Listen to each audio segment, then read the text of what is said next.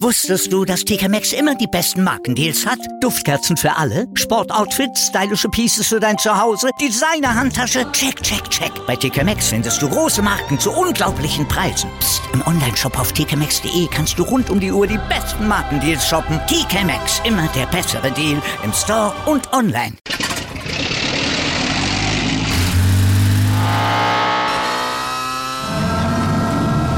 Von 0 auf 100. Aral feiert 100 Jahre mit über 100.000 Gewinnen. Zum Beispiel ein Jahr frei tanken. Jetzt ein Dankeschön, rubbellos zu jedem Einkauf. Alle Infos auf aral.de. Aral, alles super. I stay for another two years. Why? It's not a question. Because Ulla wants to stay. Ulla will bleiben und da bleibt der Jürgen dann eben notgedrungen auch. Klopp verlängert in Liverpool bis 2026. Ja, dann kann er ja schön die Zeit überbrücken, da in Liverpool bis Julian Nagelsmanns Vertrag bei Bayern ausläuft, dann kann er den Rekordmeister übernehmen. Ach nee, Spaß beiseite, glaub nicht, was irgendjemand im Internet postet oder sagt. Ja, macht nicht den gleichen Fehler wie alle am gestrigen Tag, die der Falschmeldung vom Tod von Mino Raiola aufgesessen sind. Das ist nun wirklich überhaupt nicht witzig, dieses Thema. Der lebt zum Glück noch. Ja, also Stand jetzt, auch wenn man immer anderes hört über seinen Gesundheitszustand. Ganz genau. Und im gleichnamigen Podcast stand jetzt erklären wir euch zum Wochenabschluss, was Felix Magath mit der Hertha gemacht hat, was Boris Becker heute Nachmittag vor Gericht erwartet und warum der Restart für die DTM offenbar zum Glücksfall wurde und ja, eine goldene Zukunft folgen könnte. Und damit schönen guten Morgen zu Stand jetzt, dem ersten Sportpodcast des Tages. Erhältlich überall, wo es Podcasts gibt und unterstützt wie immer vom Sportinformationsdienst. Das ist der SID und ich bin Andreas Wurm. Und ich bin Malte Asmus und wir würden uns freuen, wenn ihr uns liked, besternt, rezensiert und selbstverständlich auch abonniert. Und zur Belohnung gibt's jetzt noch ganz schnell und aktuell den Blick zurück auf die Europa League Spiele von gestern Abend. Darüber spricht heute die Sportwelt. Stand jetzt. jetzt. Die Themen des Tages im ersten Sportpodcast des Tages. Stand, stand, stand, stand. Jetzt mit Andreas Worm und Malte Asmus auf meinsportpodcast.de. Unsere Europa League Rückschau machen wir mal im Format gut geschlafen, schlecht geschlafen. Ja, dann fangen wir mal an. Weißt du, wer keine gute Nacht hatte? Na? Die Verantwortlichen bei Borussia Dortmund. Hä? Die, die haben doch überhaupt nicht gespielt. Nee, aber die haben gesehen, wie bekloppt es war, Ansgar Knauf nach Frankfurt zu verleihen. Der Oh ja. hätte sich ja Mhm. auch beim BVB durchaus gut wirbeln können. Also guter Mann gestern. Das früheste Tor in der Europa League Geschichte der Eintracht geschossen nach gerade mal 49 Sekunden. Äh, dafür wird Knauf sehr gut geschlafen haben und genau wie der zweite Torschütze Kamada und eigentlich die ganze Eintracht-Delegation, denn die haben durch den 2 zu 1 Sieg bei West Ham in London eine reelle Finalchance. Und sehr schlecht geschlafen haben dürfte dagegen West Hams Jared Bowen. In der ersten Hälfte traf er freistehend vor Trapp nur den Pfosten. In der zweiten scheiterte er per Fallrückzieher. War ein wirklich tolles Ding, wie er da in der Luft gelegen hat an der Latte. Und ja, er hätte zum Matchwinner werden können. Ja, besser gemacht und geschlafen hatte für RB Leipzig Matchwinner Angelino. Fünf Minuten vor Schluss machte er gegen die Rangers das 1 zu 0, den Hinspielerfolg also klar in einem insgesamt oh, sehr zähen Tempo und chancenarmen Spiel. Ja, in dem eine Mannschaft ohne Stürmer spielte und die andere mit fünf Mann hinten gestanden hat. Meine Herren. Aber trotzdem Leipzig auch mit guten Finalchancen. Der deutsche Fußball träumt von einem deutschen Finale in der Europa League in Sevilla. Psst, nicht wecken. Nee, okay. Stand jetzt. Aktuell. Das hat ja schon so ein bisschen was Historisches, aber richtig historisch wird's am Wochenende in der Bundesliga. Der 2000. Spieltag seit Gründung der Liga steht an. 17.969 Spiele hat es Stand jetzt in der Bundesliga gegeben und in denen sind 54.987 Tore gefallen. Ich habe sie fast alle gesehen. Äh, nein, aber es sind äh, 3,06 im Schnitt. Und rund 50 Prozent der Spiele wurden von den Heimmannschaften gewonnen. 24 Prozent waren Auswärtssiege und 26 Prozent endeten unentschieden. Also den Heimvorteil gibt's noch. Ja, und am 32. Spieltag steht vor allem der Abstiegskampf im Fokus, beziehungsweise formulieren wir uns mal ein bisschen positiver, der Kampf um den Klassenerhalt. Und da steht Hertha BSC in der Pole Position, Stuttgart steht unter Druck und Bielefeld mit dem Rücken zur Wand. Genau, Bielefeld empfängt die Hertha und wenn die Berliner das gewinnen und gleichzeitig Stuttgart gegen Wolfsburg gewinnt, dann, nee, Wolfsburg gegen Stuttgart gewinnt, dann hätte Felix Magath in seinem 500. Spiel auf einer Bundesliga-Trainerbank morgen Nachmittag richtig was zu feiern. Und zwar den Klassenerhalt, an dem er dann wirklich enormen Anteil hatte. Stand jetzt hat er die Hertha wieder auf Kurs gebracht. Zwei Siege gab es zuletzt in Folge in quasi sechs Punkte Spielen gegen Augsburg und gegen Stuttgart. Dadurch gelang der Sprung auf Tabellenplatz 15. Wie hat er das geschafft? Ja, offenbar mit seinen Maßnahmen, denn ihm ist es gelungen, was den Trainern vor ihm eben nicht gelungen ist. Zum einen Hertha defensiv kompakter, stabiler zu machen und der Magath hat Hertha schon dreimal hinten zu Null gespielt, häufiger als in den 26 Spielen zuvor ohne Magath und gleichzeitig sind sie vorne auch effektiver geworden. Chancenverhältnisse sind etwa gleich geblieben, aber Hertha nutzt unter Magath jetzt 42 Prozent der Chancen auch zu Toren. Vorher waren es 26 und diese 42 Prozent in den letzten Spielen unter Magath, das ist im Vergleichszeitraum der beste Wert hinter Bayern und dem BVB. Also das ist äh, schon wirklich bemerkenswert. Ach ja, und äh, Magath hat Hertha dann auch noch Beine gemacht. Die laufen jetzt nämlich mehr, die sprinten mehr, die zeigen insgesamt viel mehr Biss. Und das wird belohnt mit einer sehr realistischen Chance auf den Klassenerhalt. Top und Flop. Top des Tages, die Gleichberechtigung der Geschlechter. Und die greift endlich auch im, ja, im Boxsport. In der Nacht zum Sonntag im Madison Square Garden in New York. Dort wird erstmals in den 140 Jahren dieser Arena ein Boxkampf zwischen zwei Frauen zum Hauptkampf. Weltmeisterin Katie Taylor und Amanda Serrano werden mit ihrem Fight um die Leichtgewichttitel nach Version WBA, WBC, IBF, WBO Geschichte schreiben. Und Flop des Tages ist Spaniens Rugby-Nationalmannschaft, denn die ist von der Rugby-WM 2023 in Frankreich ausgeschlossen worden, weil die in der Qualifikation einen nicht spielberechtigten Spieler eingesetzt hatten. Das Pikante daran, die Spanier sind Wiederholungstäter, die hatten das vor vier Jahren auch schon mal gemacht, also die lernen es offensichtlich nicht mehr. Top-Thema.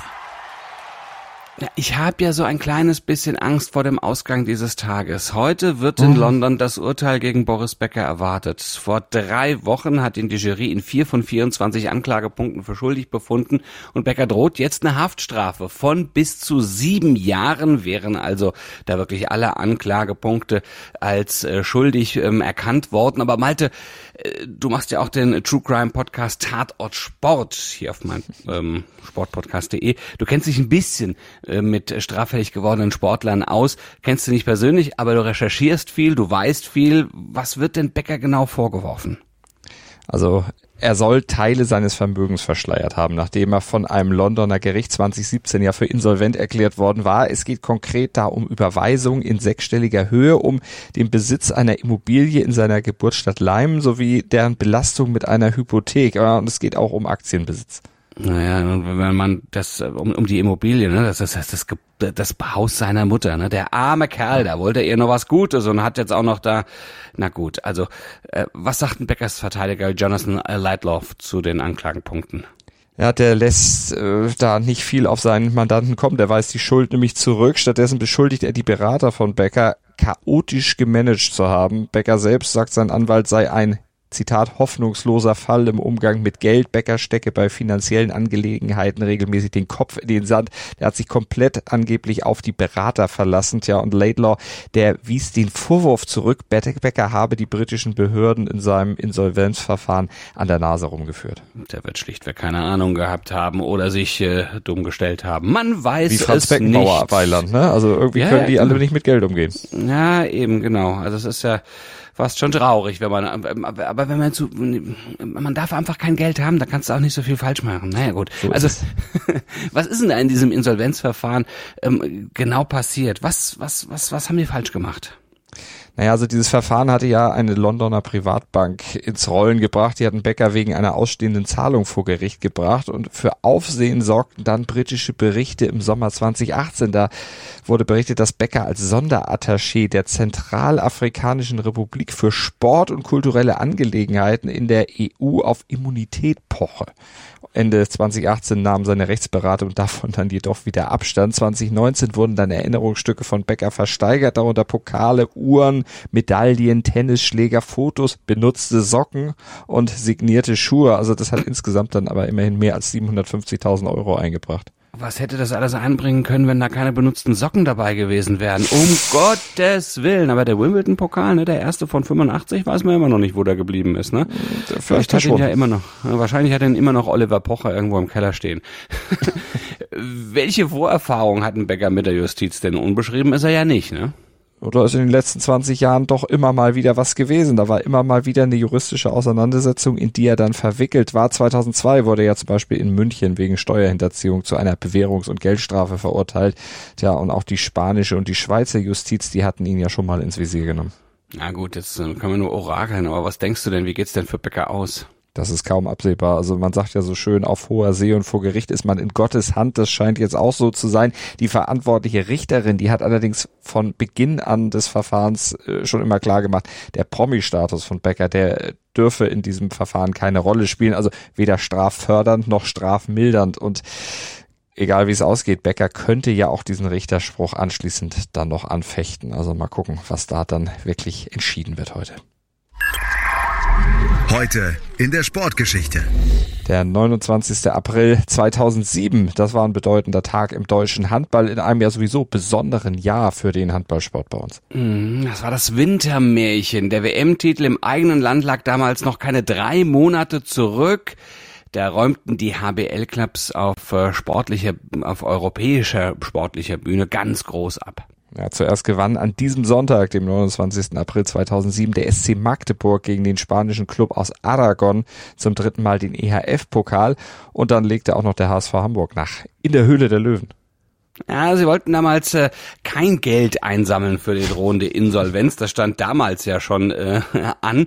Äh, nein, die Höhle der Löwen äh, war die Halle von Adama Leon und da äh, legten die Hamburger im Rückspiel des äh, Finals in, ähm, im Europapokal der Pokalsieger mal so richtig los.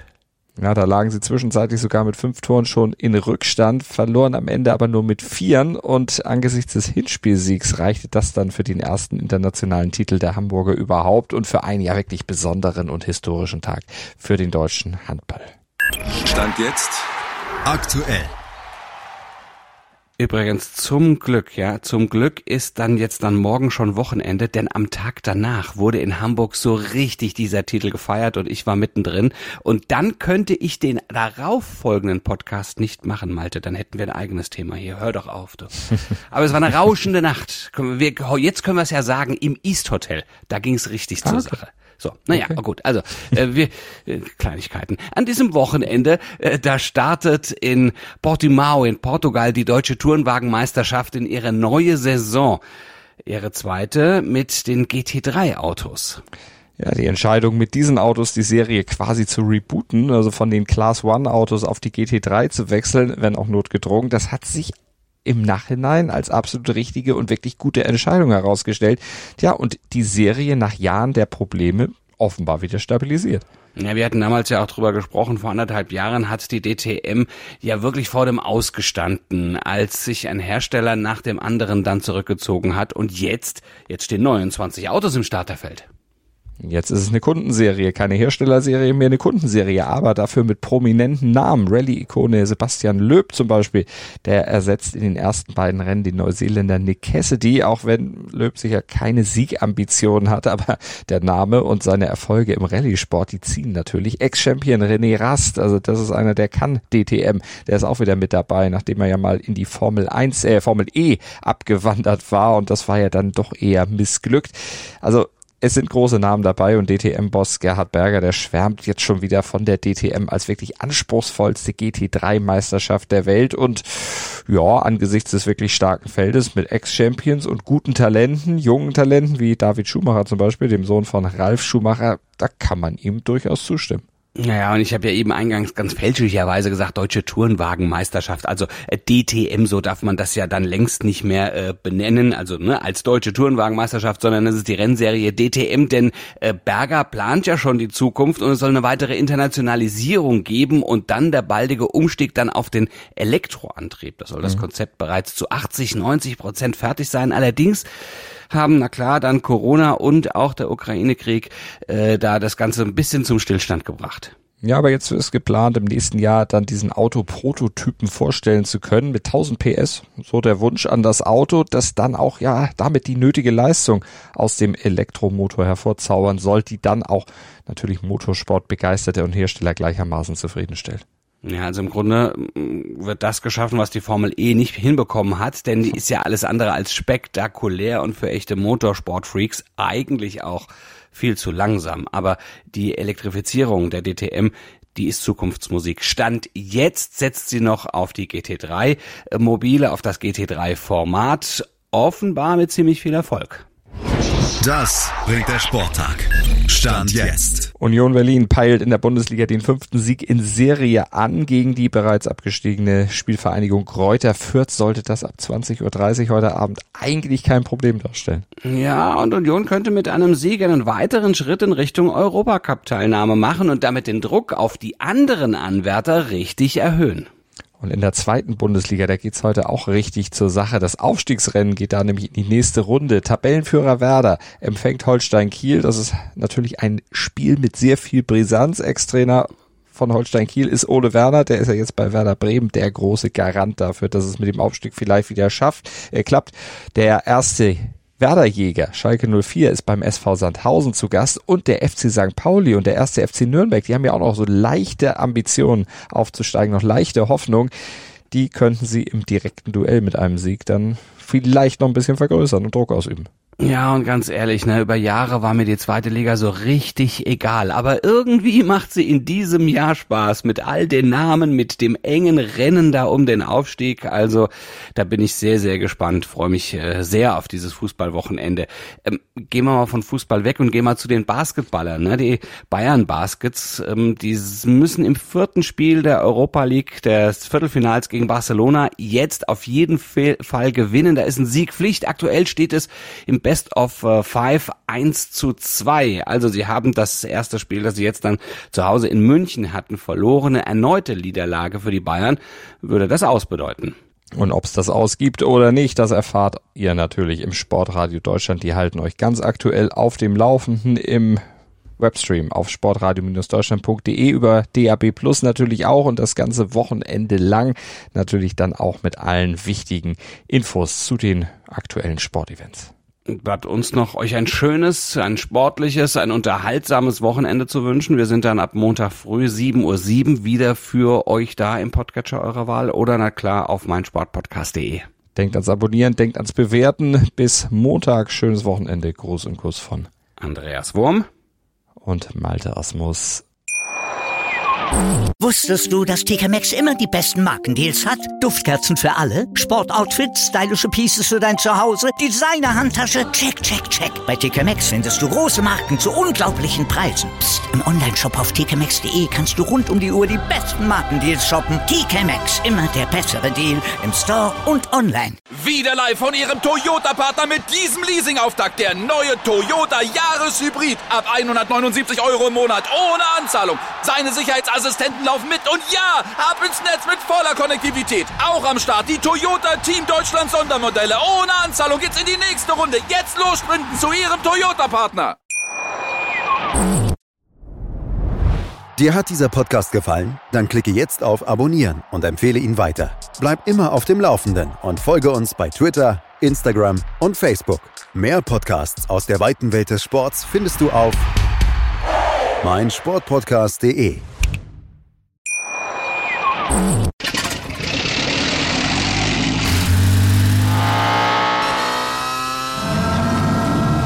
Von 0 auf 100.